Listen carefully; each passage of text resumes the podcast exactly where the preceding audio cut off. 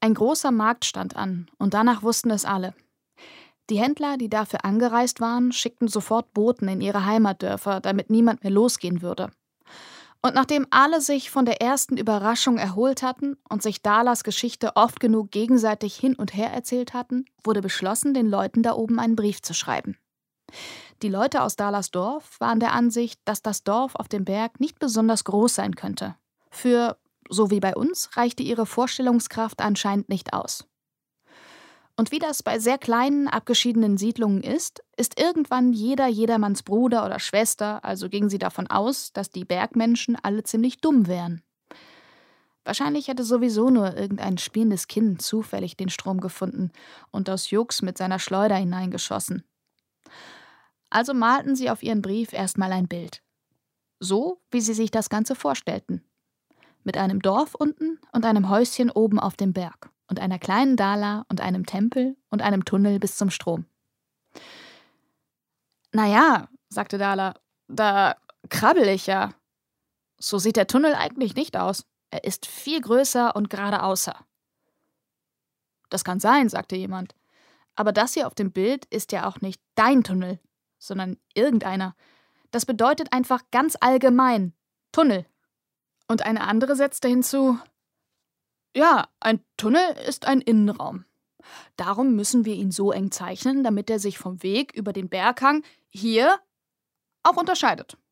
Und außerdem sieht er dann genauso aus wie der andere Tunnel hier oben, durch den der Bergmensch zum Felsentempel krabbelt. Dann fühlen sie sich uns gleich verbunden. Und der erste Briefbeauftragte spielte es vor. Die haben auch einen Tunnel. Dann sind es ja Menschen, so wie wir. Aha, machte Dala und setzte sich an ihren eigenen Brief. Dann würde sie halt zwei abschicken. Wenn da jemand was gegen hatte, würde sie die Splitter von dem Geschoss einfach nicht rausrücken. Das mit den Bildern war eigentlich gar nicht dumm. Vielleicht sprachen die Leute oben ja eine andere Sprache. Gut, dass die das machten. Dann konnte Dala es einfach drauf ankommen lassen, ob man ihren Brief lesen können würde oder nicht.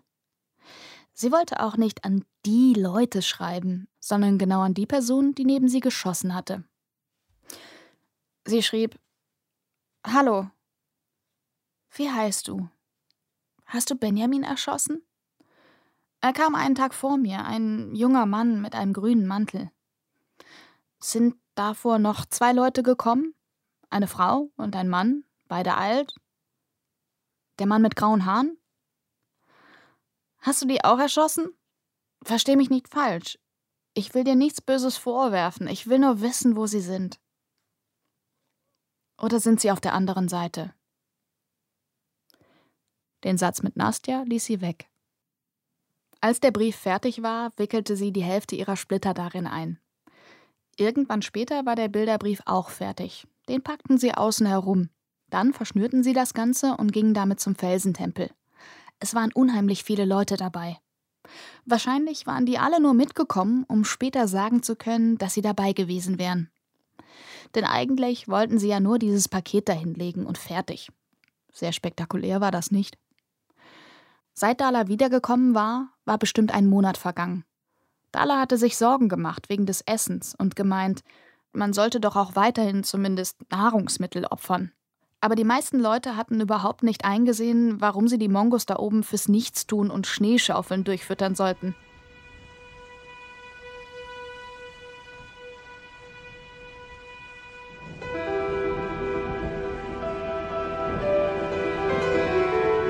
Die Diesseitigen. Folge 9. Verantwortlich.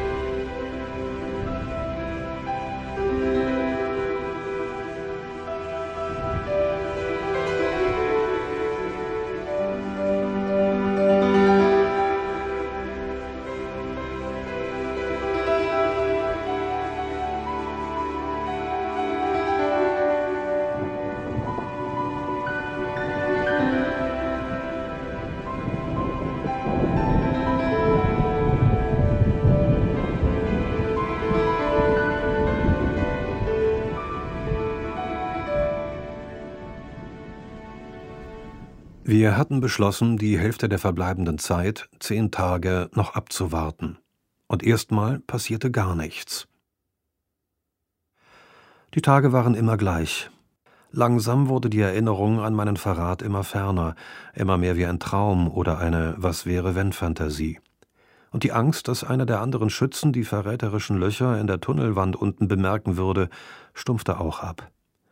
Ich selber sah auch nur noch selten hin, und wenn man es nicht wusste, waren sie eh kaum zu erkennen. Vor mir ist die Wand mit dem Schlitz, rechts und hinten Mauern gegen den Wind. Über meinem Kopf die niedrige Steindecke, die es nicht erlaubt, sich hinzustellen.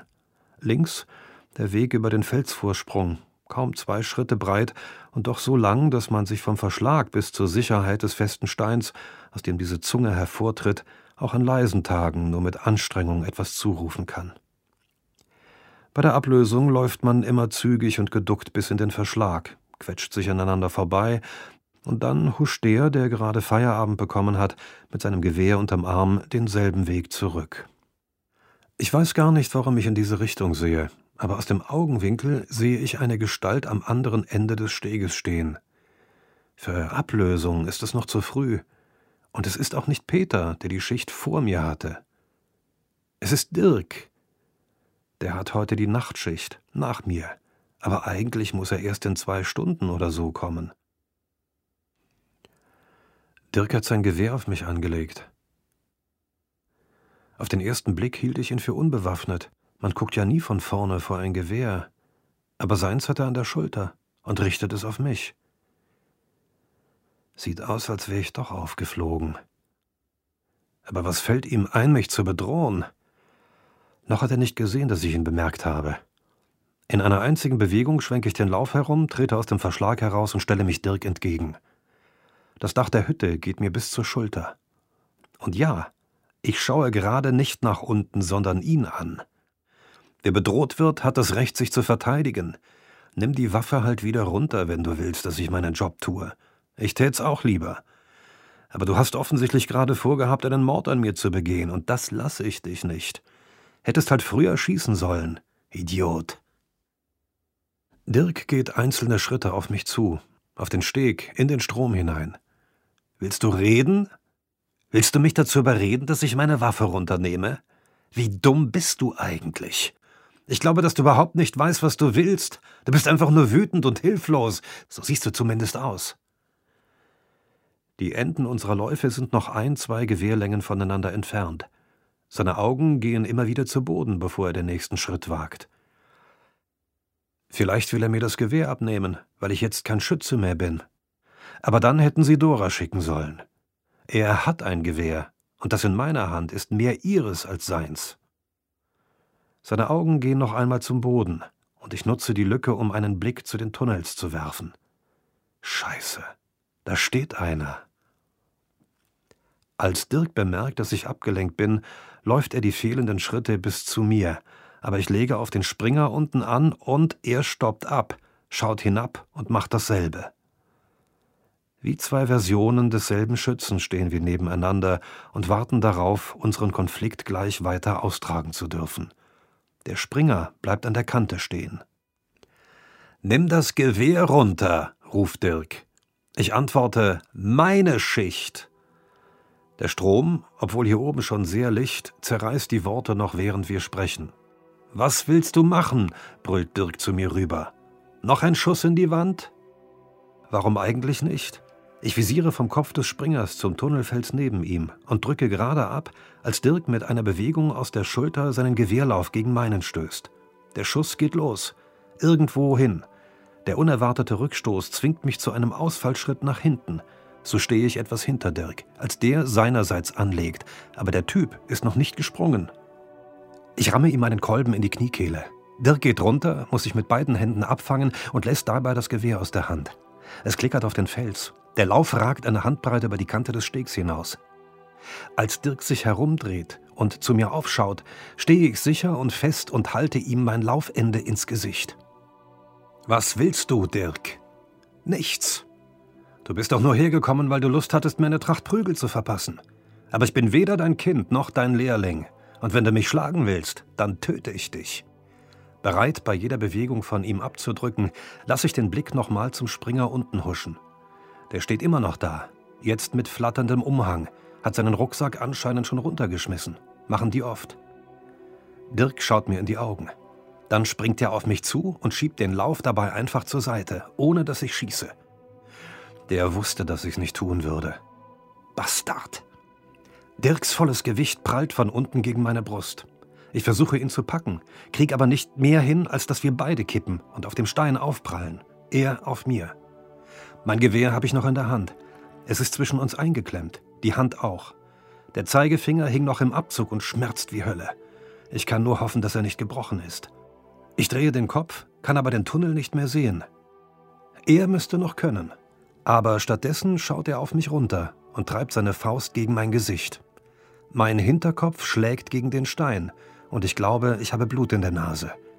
Du Arschloch, was soll das helfen? Jetzt siehst du's auch ein. Blutend scheine ich dir genug zu gefallen, dass du zumindest wieder ein bisschen denken kannst. Du hast den Tunnel getötet, schreist du mich an. Stimmt, da wird wohl nie mehr einer rauskommen. Du willst mir noch eine knallen, aber vorher verliert dein Arm die Kraft. Die Tempel getötet, brüllst du mir entgegen. Keine Opfergaben mehr. Du hast Tränen im Gesicht, aber geschlagen hast du mich schon. Du setzt dich auf und wendest hilflos den Kopf. Diese Gelegenheit nutze ich. Ich stemme mich vom Boden ab und werfe dich zur Seite von mir runter. Du krallst dich immer noch in meinem Mantel fest, aber jetzt ist meine rechte Hand wieder frei. Ich stütze mich hoch auf den Ballen. Der Finger ist eindeutig Schrott und trete dich zu Boden mit dem Fuß vor die Brust. Ich stelle das Bein zur Seite, um über dir zum Stehen zu kommen aber ich trete auf das Gewehr, das du aus der Hand verloren hattest, als ich dich angriff. Es gleitet zur Seite. Das metallische Kratzen verstummt in dem Moment, in dem es den Rand des Steges passiert und hinabfällt. Mein Gleichgewicht ist da längst schon verloren. Mein Fuß sticht in die Luft neben dem Steg. Meine Arme suchen nach Halt, aber finden nichts. Noch einmal schlage ich mit der Flanke auf die felserne Kante auf und kippe hinten über, hinab, dem Strom zu. Dirks Finger umfassen mein Handgelenk. Mir wird der Arm schmerzlich nach hinten gerissen, als er meinen Fall abfängt. Ich pendle halb gegen, halb unter die Felszunge. So dünn ist sie und schaue hoch. Dirk liegt auf dem Bauch, immer noch Tränen im Gesicht, aber in seinem Ausdruck lese ich gerade nichts als die Anstrengung, mich zu halten. Er hebt den Blick von mir zu den Tunnels, und Erschrecken macht sich darin breit. Der Springer, Dirk weiß wieder nicht, was er tun soll. Also gut, dann weiß ich es halt. Ich schwinge mit den Beinen zur Seite, ziehe den malträtierten Arm ein und schaffe es, mit der Achsel über das Level des Steges zu kommen. Die gesunden Finger des linken Arms krallen sich in irgendeine viel zu flache Vertiefung, aber ein paar Sekunden werde ich es so halten können. Ein Blick über die Schulter. Der Springer ganz vorne, in der Hocke, mitten in der Bewegung des Absprungs. Es lastet kein Gewicht mehr auf dem Arm, den Dirk hält, und behende, wie eine züngelnde Flamme, hat er das Gewehr in der Hand. Meins, das da halt gerade noch lag, hat angelegt und gibt seinen Schuss ab. Immerhin, das hätten wir. Und jetzt? Du bleibst stehen und legst schon wieder auf mich an. Und du schießt schon wieder nicht. Alter, ich häng hier an einem Arm, an drei Fingern, wenn man's genau nimmt. Wie viel Zeit willst du dir denn noch lassen, du Gnadenloser, du entscheidungsunfähiger Hund? Du Feigling! Ich hab dich nicht erschießen wollen, aber du bist doch raufgekommen, um mich zu erschießen, oder etwa nicht? Dieses kleine Eckchen Relief, an dem sich meine Finger festkrallen, spüre ich schon rutschen. Lange geht das nicht mehr. Du lässt mich nicht fallen. Ich stürze nicht in diesen Strom. Du lässt mich doch nicht fallen. Vorher schießt du doch, oder? Du kannst mir ja auch noch nachschießen, wenn ich falle. Nein, wie es sich gerade anfühlt, würde ich direkt unter den Steg geweht. Der Wind presst mich jetzt schon gegen den Stein. Dirk, du nichtsnutziges Stück Scheiße! Was? brüll ich dir entgegen, mit aller meiner Abscheu und Verachtung. Was jetzt? Ich kann mich nicht erinnern, je so gebrüllt zu haben. Und du bist erstarrt. Einfach erstarrt. Weißt du was? Dann falle ich eben. Schöne Träume noch. Vielleicht weht der Strom dir auf der nächsten Schicht dann ja auch noch mal ein Stück von mir hoch, das irgendwie falsch ist, von dem du nicht mehr sagen kannst, wo an einem Mensch das Sinn gemacht hätte. Meine linke Hand ist vor Krampf und Kälte taub wie ein Stück Holz. Ich muss hinsehen, um zu wissen, ob die Finger auch tun, was ich ihnen befehle. Als erstes spreize ich den Daumen ab, demonstrativ in die Luft. Er zittert. Dann löse ich den Zeigefinger von der Kante und hebe ihn hoch. Und jetzt ist kein Zurück mehr. Die anderen rutschen von selbst. Und plötzlich belebt sich Dirk, stürzt nach unten mir entgegen. Aber meine Geschwindigkeit ist ja auch der freie Fall. Trotzdem, aus irgendeinem Grund bekommen meine Finger doch noch den Lauf zu fassen, den er mir entgegenstreckt. Sie leben einfach zu gern. Und während die linke Hand noch am Gewehr nach unten rutscht, schnellt die rechte vor und packt mit ihren gebrochenen Fingern ein kleines Stückchen höher zu. Noch einmal umgreifen, dann komme ich an den Griff unten am Lauf. Dann an die Ladeöffnung, wo als nächstes die neue Patrone rein sollte. Sie ist glühend heiß, aber das ist zweitrangig. Und schließlich an seine Hand. Er zieht mich rauf.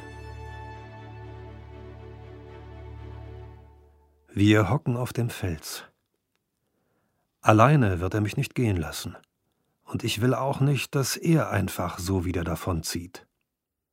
Elea kommt für den Schichtwechsel vorbei, sagt Dirk. Vielleicht in einer halben Stunde oder so. Wir drängen uns zusammen in den Verschlag. Er behält mein Gewehr. Irgendeins muss er haben. Und ich bin ja kein Schütze mehr. Aber wie zu erwarten, kommt kein zweiter Springer diese Schicht. Bis Elea kommt, reden wir nicht mehr. Dirk ist abgekühlt. Und ich bin zwar richtig sauer, aber was auch immer es noch zu besprechen gibt, geht das ganze Dorf an und ist nichts zwischen nur mir und ihm. Als Schütze ist er ja nicht schlecht. Elea weiß anscheinend auch Bescheid, und offensichtlich findet sie es richtig, dass Dirk mich jetzt bis zum Dorf eskortieren wird. Als ob ich abhauen würde. Wo sollte ich denn hin? Elea sitzt auf ihrem Posten und Dirk und ich sind gerade am Ende des Stegs, als ich sage: Dirk? Er dreht sich zu mir. Das Gewehr hat er um die Schulter.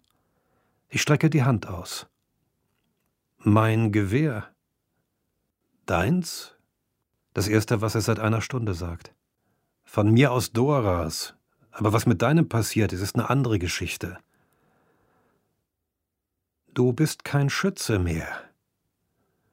Erst wenn's die anderen mir auch gesagt haben, dann gebe ich's ab. Er zögert.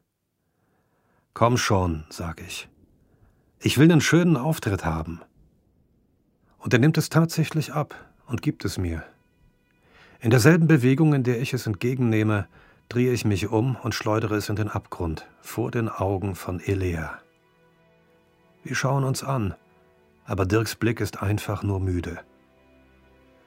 Vielleicht habe ich dich überwältigt, sag ich. Jedenfalls war es doch bestimmt meine Schuld, dass du dein Gewehr nicht mehr hast. Und wenn ich schon sowas tue, dann würde ich doch mein eigenes auch nicht behalten, oder? Es ist eine faule Ausrede, aber trittfest genug, um mit ihm zusammen bis zum Dorf zu gehen. Es gibt fünf Gewehre. Das war so natürlich, wie dass es die Tempel gibt oder dass Schnee weiß ist. Und jetzt sind die Tempel tot. Und Gewehre gibt's halt nur noch drei. Aber wenn man teilt, kriegt man's damit immer noch hin. Die Wahrheit ist, dass ich einfach nicht wollte, dass mit meinem Gewehr noch mal jemand erschossen wird. Wenn ich nur dran denke, muss ich schon kotzen.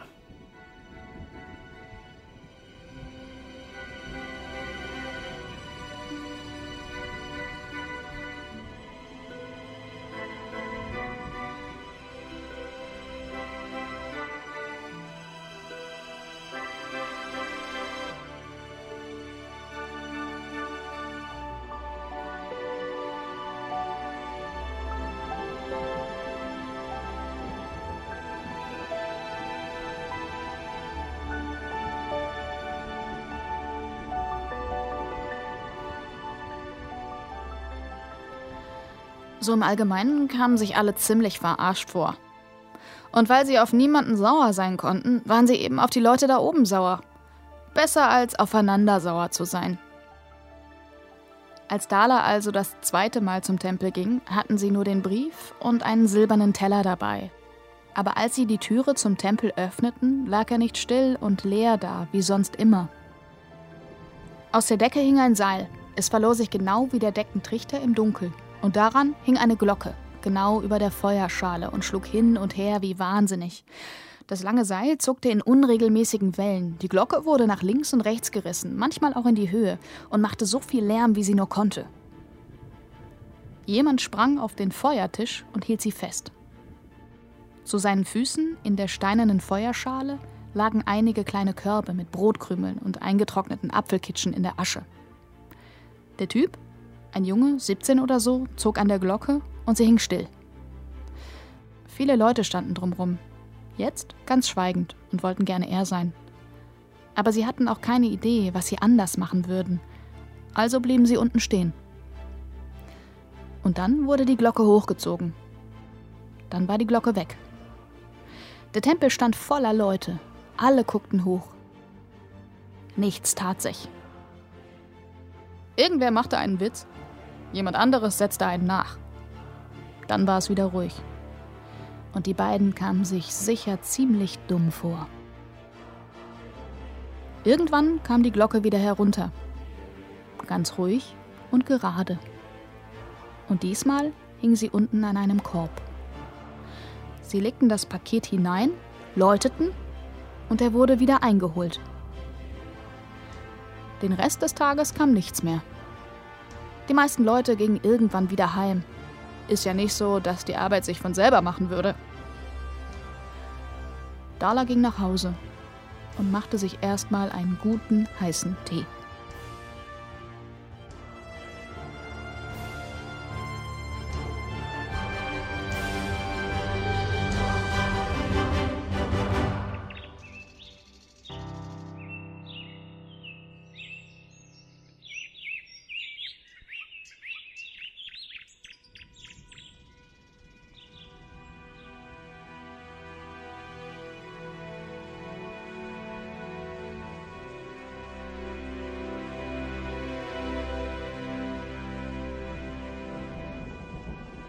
Das war Die Diesseitigen Band 1 von Kilian Kuhlendahl.